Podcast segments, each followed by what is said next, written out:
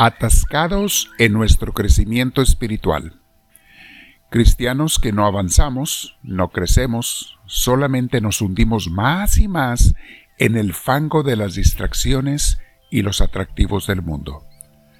Mucho cuidado, mi hermana, mi hermano, porque no te hagas confianza, cualquiera de nosotros puede estar allí y vivir engañados.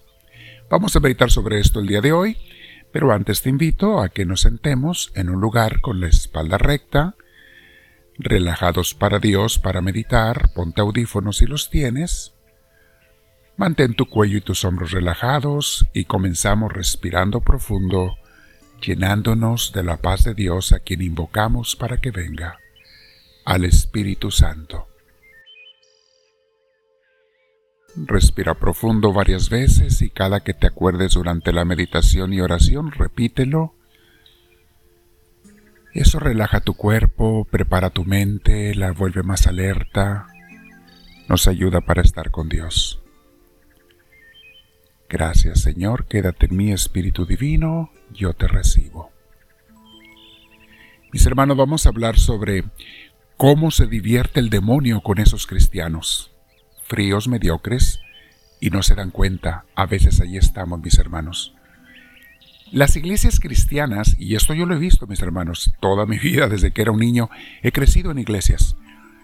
Las iglesias cristianas, tanto católicas como protestantes, están llenas de personas que se sienten bien con su estado de cristianismo.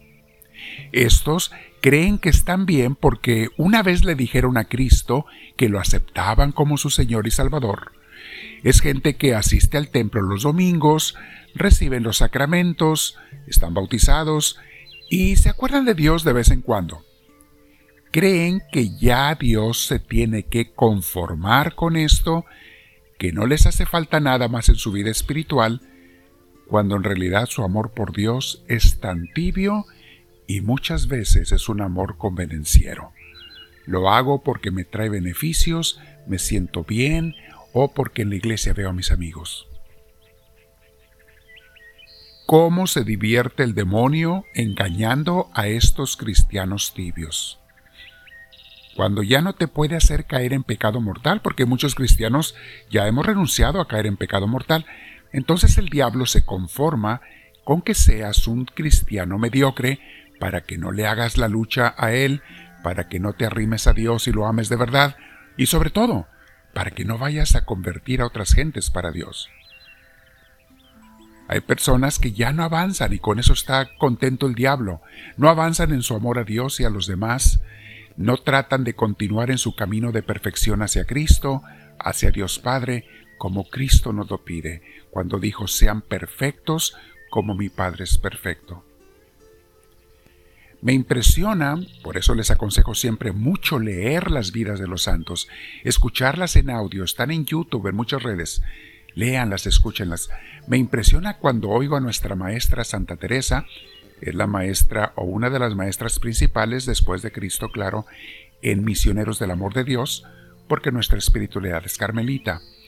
Y me impresiona cuando lo escucho a ella en sus libros referirse con dolor de sí misma y de su amor a Dios, ella se autonombra como una persona ruin, o sea, miserable, tacaña, desamorada de Dios. Y me impresiona también cuando veo lo que hacía, porque me doy cuenta que ella, que se autonombraba una persona ruin, en realidad amaba a Dios y lo obedecía mil veces más que yo. Me hace pensar si ella era ruin, ¿qué seré yo? ¿Por qué ella y muchos santos se veían como pecadores luchando por ya no fallarle a Dios ni siquiera en cosas pequeñas? ¿Por qué? Porque era tanto su amor por Dios que aún la más simple desobediencia o frialdad espiritual para con Él les dolía demasiado.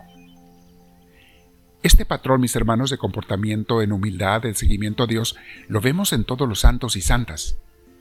Santa Teresita de Lisieux al leer las vidas de los santos, de que eso le daba vida a ella, vida espiritual, decía que ellos eran como águilas que volaban muy alto, mientras que ella en su pequeñez de santidad, era un simple pajarillo del piso que andaba en el suelo, en la tierra, comiendo semillitas y gusanitos, sin poder elevarse más alto que unos arbustos. Así se veía a sí misma, porque amaba tanto a Dios que sentía que su amor era nada para lo que Dios merecía. Mi hermana, mi hermano, pone atención a lo que voy a decir enseguida, porque va para todos nosotros. Sabremos que de verdad somos discípulos de Cristo y amantes de Dios como Él le gusta cuando nos duela hasta la más mínima indiferencia que tengamos para con Dios. Cuando nos duela el no servirle en la iglesia donde Él nos ha puesto para fincar su reino en el mundo, aprendiendo y sirviendo allí, dando y cosechando, sembrando y cosechando. Cuando nos duela el no orar cada día y pasar tiempo de amor con Él.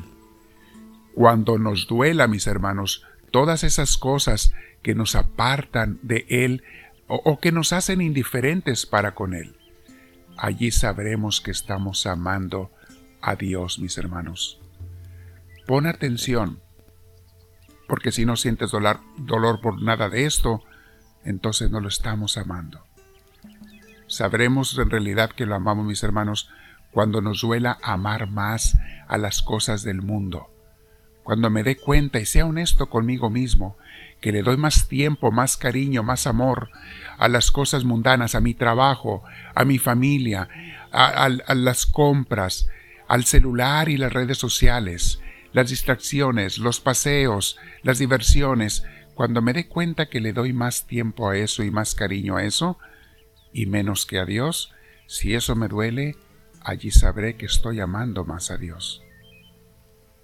Es mentira que amo a Dios por sobre todas las cosas si no le doy lo mejor de mí en cuanto al ministerio, servirle en la iglesia y donde Dios me ponga, darle oración, darle mi diezmo para afincar su reino y cuando no busco complacerlo todos los días. Allí sabré que no lo amo como Él se merece. El que no ama no conoce a Dios porque Dios es amor. Mis hermanos, Jesús es nuestro mayor ejemplo de amor al Padre y de obediencia plena, y por eso Él es salvación para todos los que lo seguimos.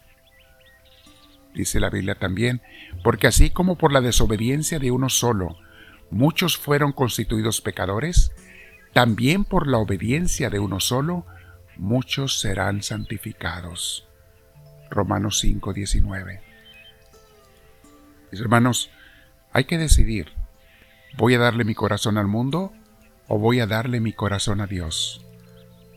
Dice también Romanos 8:8, los que viven según la naturaleza pecaminosa no pueden agradarle a Dios. No se puede, mis hermanos. O le agrado a uno o le agrado al otro. No amo a Dios si sigo haciéndole caso al diablo con sus distracciones. Dice la palabra también, así que sométanse a Dios, resistan al diablo y él huirá de ustedes. Lean a Santiago, lean a Romanos y verán. Mis hermanos, no amo a mi prójimo si no quiero ministrar en mi iglesia y ofrendar con generosidad para evangelizar a los demás. Dice también la Biblia, y Él nos ha dado este mandamiento, el que ama a Dios, ame también a su hermano. Por tanto, dice también, imiten a Dios como hijos muy amados. Efesios 5.1. Y si batallas para entregarle a Dios, entregarte a Dios, mis hermanos, pídele ayuda. Él te va a ayudar. Porque Dios nos ha dado la victoria en Cristo. 1 Corintios 15:57. Gracias a Él, Él nos da la victoria. Escucha todo lo que nos dice no se te olvide Apocalipsis 3:15 y 16 unas palabras muy fuertes del Señor, cuando dice, conozco tus obras, sé que no eres ni frío ni caliente, ojalá fueras lo uno o lo otro. Por tanto, como no eres ni frío ni caliente, sino tibio, estoy por vomitarte de mi boca. Y por último, medita en las palabras de Jesús a San Pedro. Cuando le dijo Pedro, Señor, los que dejamos todo por ti, ¿qué recibiremos? Mateo 19, 29 todo el que haya dejado cosas, casas, hermanos, propiedades, padre, madre, hijos y terrenos por mí, recibirá cien veces más y heredará la vida eterna. Piénsalo, mi hermana, mi hermano. ¿Le estoy dando a Dios lo mejor de mí o le estoy dando sobras? ¿Se está divirtiendo el diablo conmigo, haciéndome creer que ya estoy bien o estoy haciendo el esfuerzo por caminar con Cristo, por crecer en mi amor y obediencia a Él? Háblame, Señor, que tu siervo te escucha.